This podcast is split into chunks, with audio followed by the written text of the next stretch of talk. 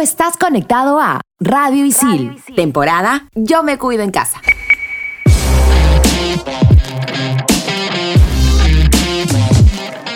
En esta edición de En todas las canchas, todo lo que querías saber sobre el doping en los deportes. ¿Por qué Lionel Messi se va del Barcelona? La NBA no solo es básquetbol, Fórmula 1 y más. Estamos de vuelta. Somos en todas las canchas.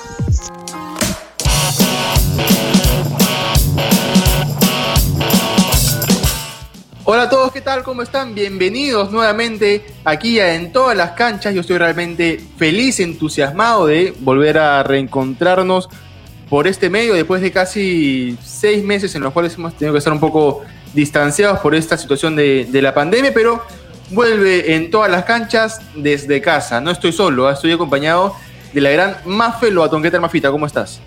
Hola Gabriel, hola, ¿cómo están todos? Yo también estoy muy emocionada de regresar porque de verdad que extrañaba en todas las canchas todos nuestros programas y todo lo que conversábamos todas las semanas y sí que han sido seis meses muy largos, pero muy contenta de volver aquí desde casa, como tú bien dices.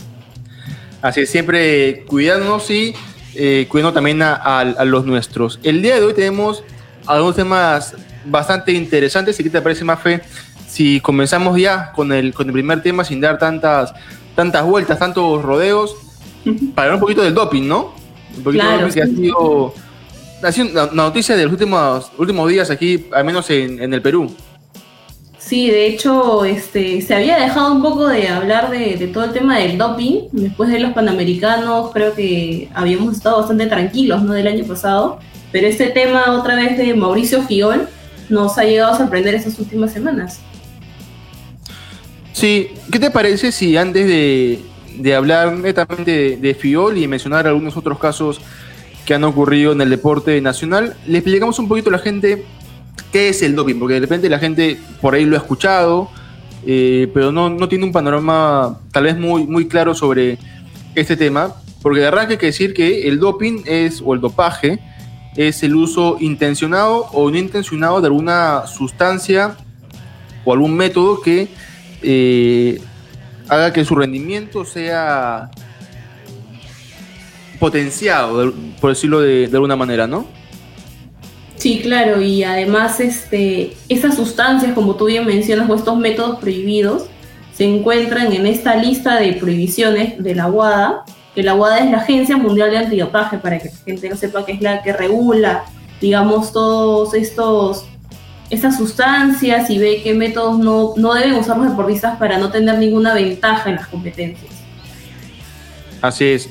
Ojo que cuando se da un caso positivo de, de dopaje, el deportista es sancionado según eh, la sustancia que haya consumido, eh, si es reincidente o no es reincidente, si es primera vez. Tiene por ahí un poquito menos de, de castigo si es que ha sido de manera involuntaria pero no solamente es castigado el deportista, sino también cualquier persona que se haya visto involucrado en asistir, alentar, eh, encubrir, ayudar, en cualquier manera, si ha estado involucrado en ese tema del dopaje del jugador, sea intencional o, o no, también es, es sancionado, Mafe. Sí, de hecho es importante también decir, ¿no? Como tú dices, no solo es el deportista, sino puede ser sancionado algún miembro de su entorno, el médico, el preparador físico, el entrenador. Es decir, es todo este entorno que rodea al deportista que a veces escapa de las manos y por eso muchas veces hay estos dopajes involuntarios, ¿no? Que el deportista no sabe lo que le está dando el nutricionista, el preparador físico y finalmente termina teniendo esas sustancias prohibidas que están en esta lista de la UADA, que hay que decir que todos los años esta lista se actualiza también, ¿no, Gabriel? Sí, porque de hecho hay sustancias eh, farmacéuticas que van saliendo año a año y por ahí tienen algún tipo de sustancia que está dentro de, este libro de, de, la UADA. Por ejemplo, yo me puedo tomar una pastilla para el dolor de cabeza siendo deportista, pero si esa pastilla tiene alguna sustancia que está prohibida por la UADA, yo voy a dar positivo. Entonces tengo que revisar, o en todo caso los médicos de las distintas federaciones, clubes, de, de cualquier deporte, tienen que estar al tanto de cuáles son las sustancias prohibidas y, y también cuáles son lo, los medicamentos que no están aprobados por, por la UADA.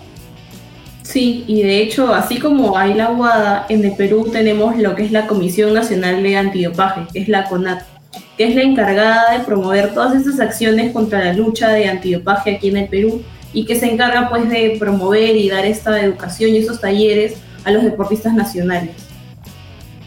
Así es. Justamente hablando de deportistas nacionales, hay que hacer un, breve resumen, breve nomás, sobre los, sobre los deportistas que han dado positivo eh, en los últimos años, ¿no? Deportistas peruanos. Tenemos en, lista a seis. ¿Qué te parece, Mafe? O sea, en seis desde 2010 hasta la fecha, ¿no? ¿Qué te parece si nos dividimos 3-3? Haces tú los y yo los, los tres siguientes. ya, entonces yo empiezo. Entonces, como mencioné al inicio, eh, Mauricio Fiol es uno de los últimos casos que más están resonando porque ha sido reincidente. Hace poco se le ha suspendido 8 años por doparse en asteroides, eh, justo antes de su regreso a las competencias, que es la misma sanción que se le dio poco antes de los Juegos Panamericanos, que iba a regresar y otra vez este, salió positivo, ¿no? Entonces es una pena como un deportista que prometía mucho ha vuelto a, caer, digamos, en, en, este, en, estas, en este, estas sustancias, ¿no? Claro. Otro caso que se dio en el 2010 fue Inés Melchor, que dio positivo en el Campeonato Sudamericano de Cross Country en Ecuador. Y también en el 2010 tenemos a Karina Viñazana, que también dio positivo luego de ganar los 10.000 metros en los Juegos o de Sub de Medellín.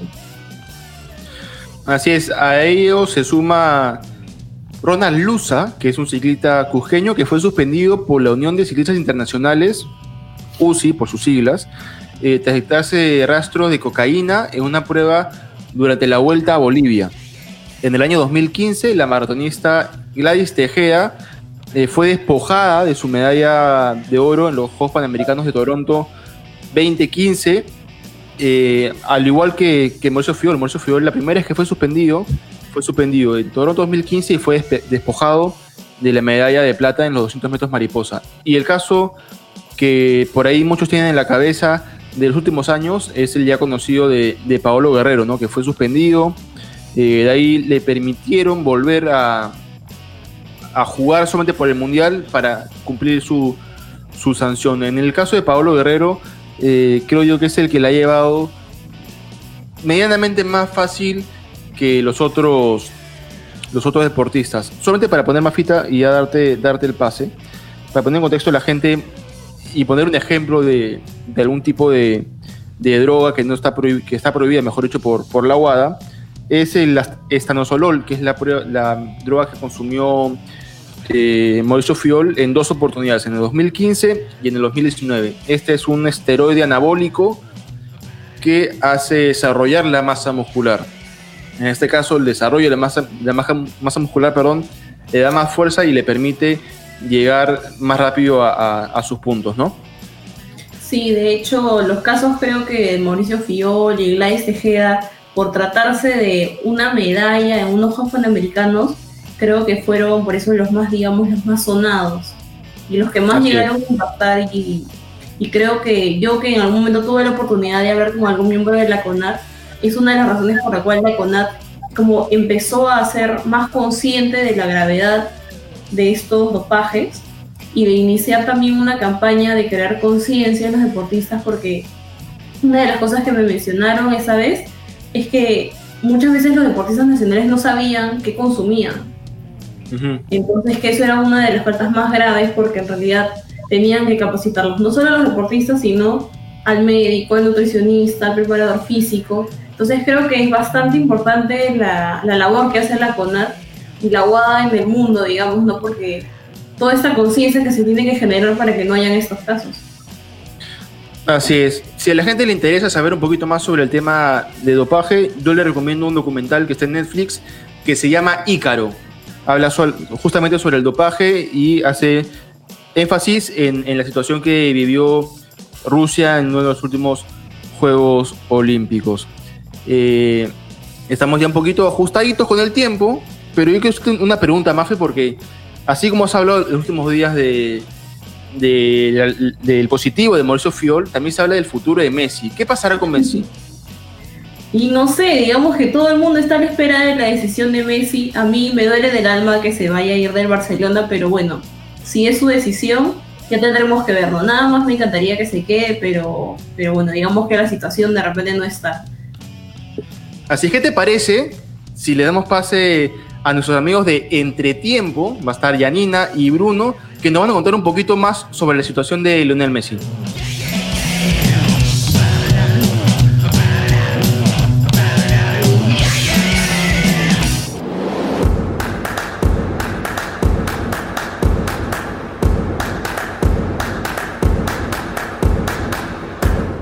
Gracias Gabriel, gracias Mafe por el pase. El día de hoy en Entretiempo estoy con Bruno y vamos a hablar un poco sobre todo el drama que se está formando alrededor de Messi y de su salida del Barcelona. ¿Qué tal Bruno? ¿Qué tal Janina? Hablaremos también sobre sus logros, tanto individuales como grupales, y a su vez los partidos que llevaron a Leo Messi a tomar esta decisión. Bueno, antes de entrar al punto central, vamos a recordar un poquito sobre la llegada de Lionel Messi al Barcelona. Él empieza su carrera ahí a los 13 años en las ligas juveniles. Tres años después, a los 16, en el 2003, debuta en el primer equipo ante el Porto de Mourinho y en tan solo 15 minutos fue capaz de generar buenas ocasiones de gol. Durante toda su trayectoria, él ha ganado junto al club 34 títulos oficiales, entre Liga, Supercopas de España, Champions, Mundial de Clubes, entre otros. Así como mencionas que ganó varios títulos de manera grupal con el Barcelona, Leo Messi también ha ganado varias distinciones individuales, entre las que destacan sus seis balones de oro, obteniendo cuatro de ellos de manera consecutiva en los años 2009, 2010, 2011 y 2012, y siete botas de oro. Sus números también en el Barcelona son estratosféricos. Ha jugado 731 partidos, ha marcado 634 goles y ha otorgado 276 asistencias en lo que lleva de su carrera en el club. Sí, a lo que vinimos. ¿Cómo fue que sucedió todo este lío? En primera instancia, Messi firma un contrato que recién estaría venciendo el 30 de junio del 2021. En este contrato hay una cláusula en la que se dice de que la última temporada, es decir, 2020-2021, le habían dado dos opciones a elegir podía bien romper del todo el compromiso con el Barcelona o bien podía hacerse un agente libre. Solo que esta decisión tenía que ser entregada antes del 10 de junio del 2020 todos sabemos lo que pasó, se extendieron los campeonatos debido a la pandemia y los abogados junto con Messi creyeron de que este plazo también se iba a extender, pero el Barcelona no lo quiso así. Es verdad que los problemas contractuales, como mencionaba Yanina, este, hicieron que Messi se sintiera incómodo. Pero esta incomodidad de Leo o este fastidio viene desde mucho antes. Viene justo desde que gana el Barça la Champions en el 2015 y al año siguiente es eliminado en cuartos de final por, la por el Atlético de Madrid. Al año siguiente, otra vez cuartos de final, ya en el 2017, eliminado en cuartos de final con la Juventus. 2018, cuartos de final con la Roma. 2019, cuartos de final con el Liverpool. 2020, cuartos de final con el Bayern Múnich. Entonces, estas desilusiones y estos partidos perdidos de manera muy, muy poco merecida, porque si bien es cierto, el Barça dominó varios de ellos e incluso ganó varios de ellos, no se veía un equipo compacto, no se veía un equipo competitivo, no se veía un equipo que estaba físicamente preparado para poder conseguir el logro europeo o el gran título europeo. Esta es una este es uno de los factores que también molesta a Leo, de que no haya un recambio, de que no haya un proyecto a futuro, y es algo que incluso él no ve con este nuevo entrenador y con estos nuevos cambios que está haciendo el Barcelona.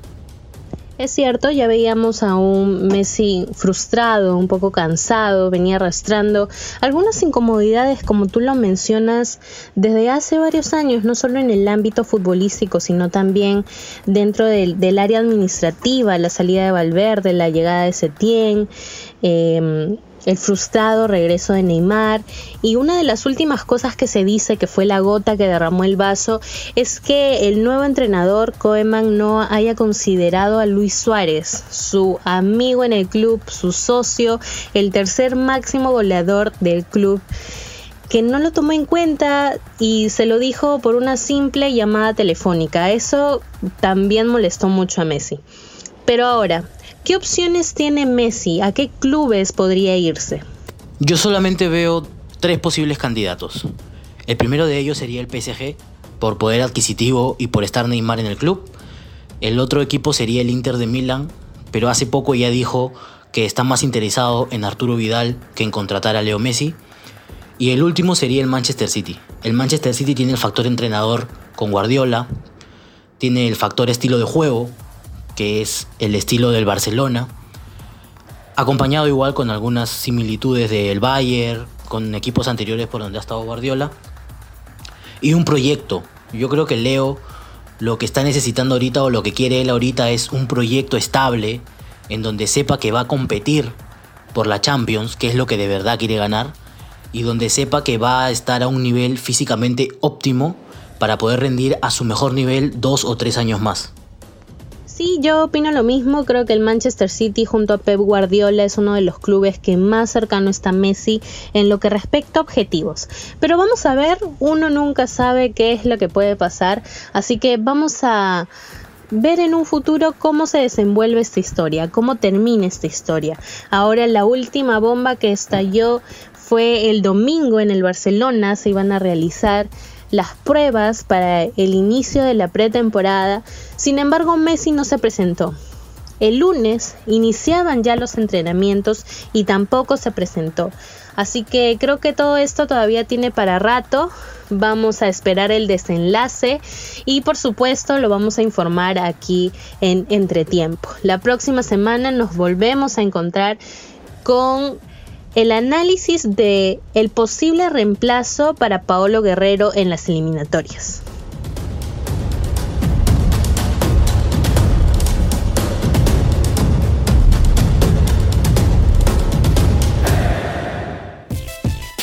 Gracias a, Yanina y a Bruno que nos ha puesto en contexto un poquito de lo que está pasando con eh, Lionel Messi.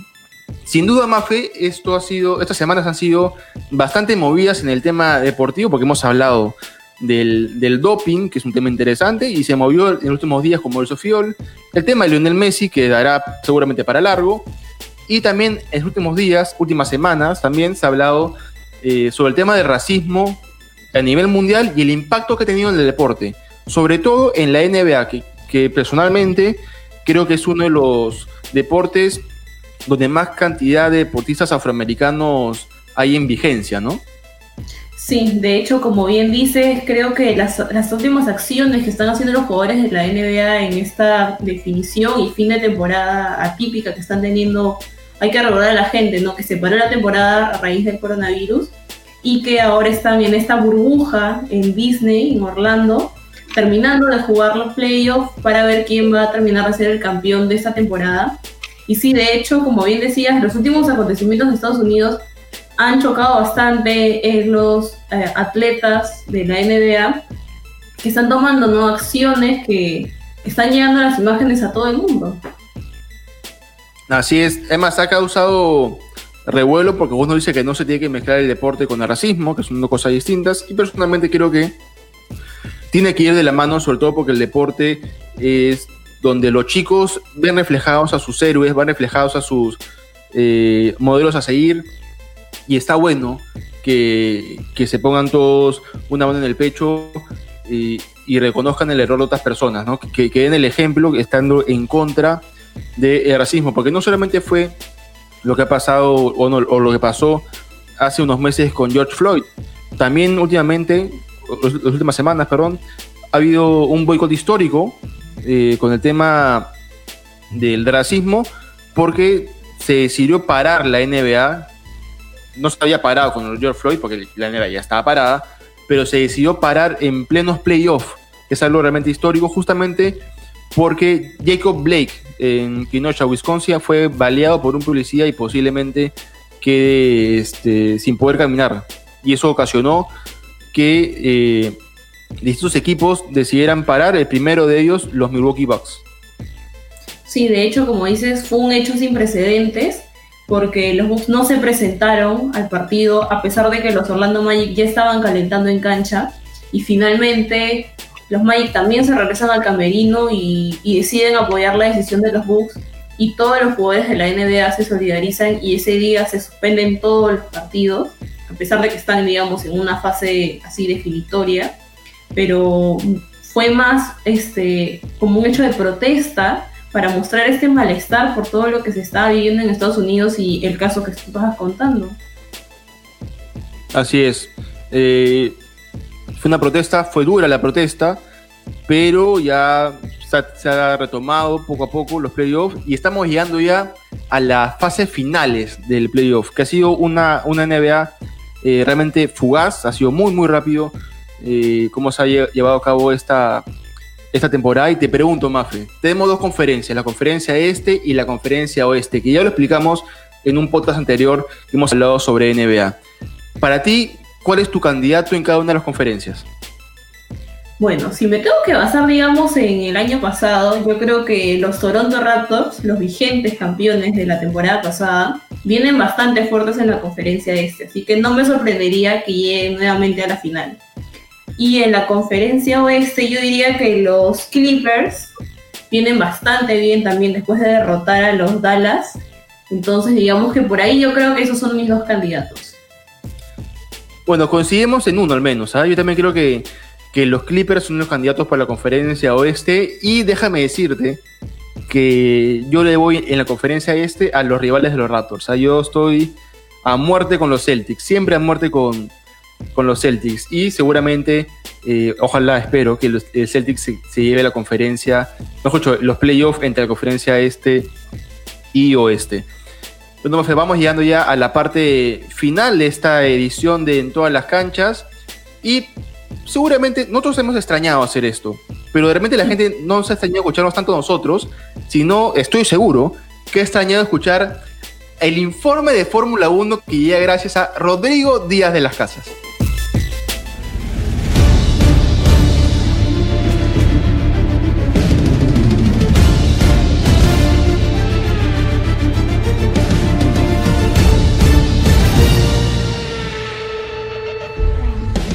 Amigos de en todas las canchas, nos volvemos a encontrar en este bloque del maravilloso mundo de la Fórmula 1. Esta temporada es sin duda distinta a las demás, así que repasaremos lo sucedido antes, durante y después del COVID-19.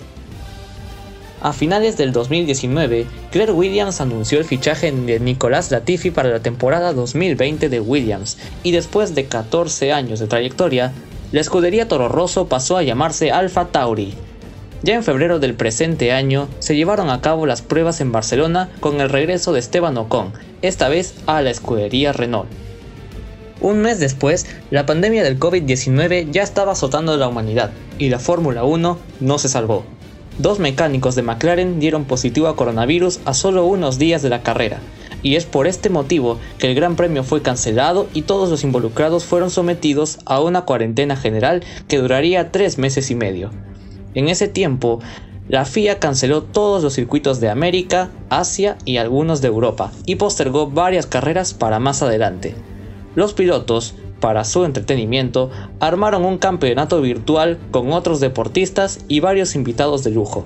La gran novedad fue la salida de Sebastián Vettel de la escudería Ferrari y el regreso de Fernando Alonso a Renault para el 2021.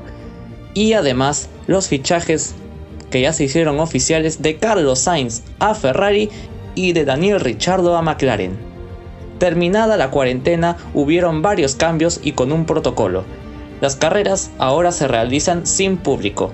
No habrá entrevistas masivas o conferencias de prensa durante toda esta temporada. Las mascarillas son obligatorias en todo momento y los podios ahora son todos a un metro de distancia. Finalmente, los pronósticos apuntan que el campeonato será otra vez de Lewis Hamilton y Mercedes será el más fuerte seguido de Red Bull y Ferrari. Pero habrá una gran lucha por el segundo lugar entre Verstappen y Bottas. Y más atrás, una apasionante batalla por el mejor del resto, tanto en pilotos como en equipos. Informó para en todas las canchas con lo mejor de la nueva Fórmula 1, Rodrigo Díaz de las Casas.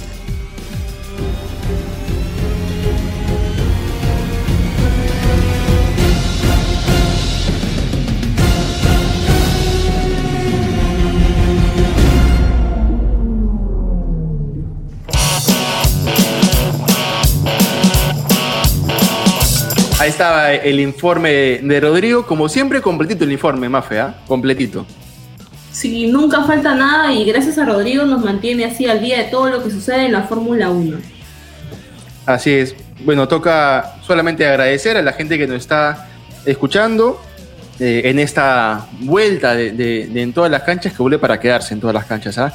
Hemos extrañado hacer este programa, así que nos reencontraremos en la siguiente edición de En todas las canchas, Mafita. Sí, estoy feliz de regresar y, que continuemos así eh, desde casa, pero siguiendo haciendo los programas que tanto nos gustan. Así es, cuidándonos y cuidando a lo nuestro siempre desde casa. Recuerda solamente salir si es estrictamente necesario, nada de irse a fiestas, nada de- de estar saliendo, porque hay que cuidarnos todos. Un abrazo y nos reencontramos en la siguiente edición de En todas las canchas. Chao.